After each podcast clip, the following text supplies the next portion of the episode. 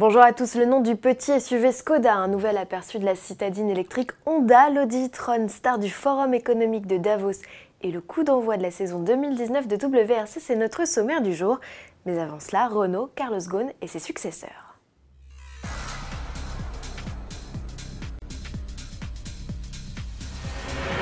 Démite ses fonctions chez Nissan et Mitsubishi en novembre dernier à la suite de malversations pour lesquelles il est toujours incarcéré.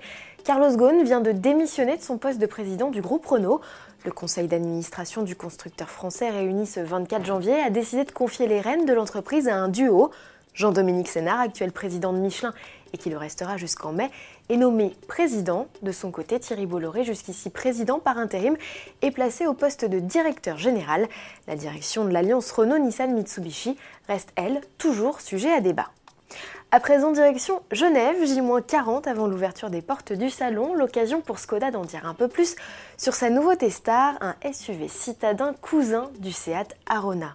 Troisième baroudeur du constructeur tchèque, il est le petit frère du gros Kodiak et du Karoq, un SUV compact.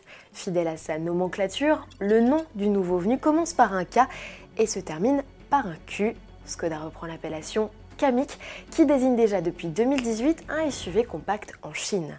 Pour la petite histoire, ce terme est issu du langage des populations inuites du nord du Canada et du Groenland et désigne quelque chose qui correspond parfaitement dans toutes les situations, tout un programme.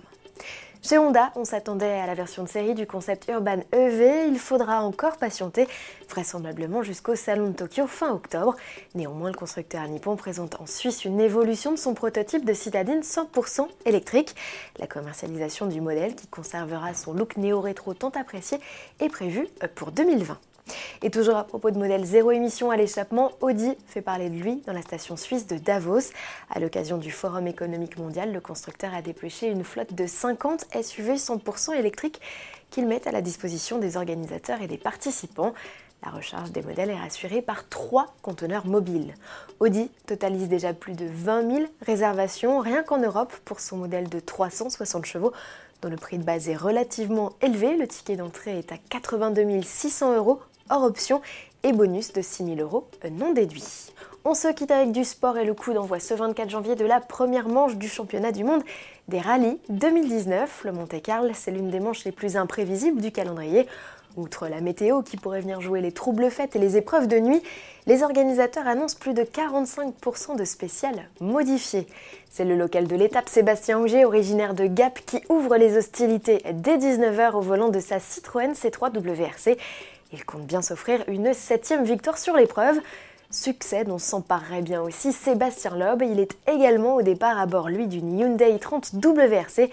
À eux deux, il s'agit des pilotes les plus prolifiques de l'histoire du WRC avec 15 titres mondiaux à leur actif. La saison 2019 de WRC est à suivre intégralement à la télévision sur Canal+. À demain.